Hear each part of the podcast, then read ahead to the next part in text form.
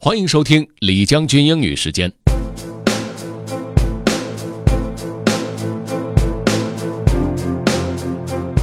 今天跟大家分享的内容是关于换工作的，尤其是跨领域的换职业，用的是人猿泰山的比喻啊。为什么拿人猿泰山做比喻呢？听了就明白了。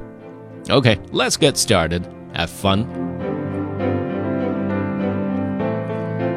Change Careers Like Tarzan by Derek Sivers. I get emails from many people who want to make a big change in their career. Each one wants to quit their current career and boldly leap into their new venture or preferred lifestyle. When they ask my advice, they think I'm going to say, Yes, quit, go for it. But instead, they're surprised at my suggestion. Remember how Tarzan went through the jungle? He doesn't let go of the previous vine until the next vine is supporting his weight. So, my advice is change careers like Tarzan.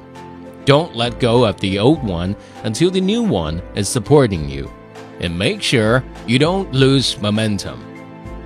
And I highly recommend reading the book So Good They Can't Ignore You for more thoughts on this. 对于很多人来说，如果要选择跳槽，那肯定是深思熟虑之后才做的选择。当然，如果很武断的决定放弃现在自己的职业，而莽撞的投入到了一个新的职业当中，甚至是跨领域的职业里面去，肯定会面临很多的困难。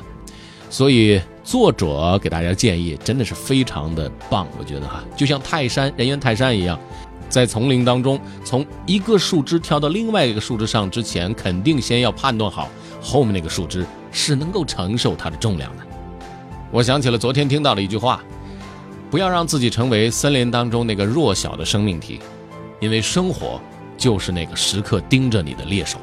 所以，如果要让自己变得强大起来，那么每一步都要走稳了。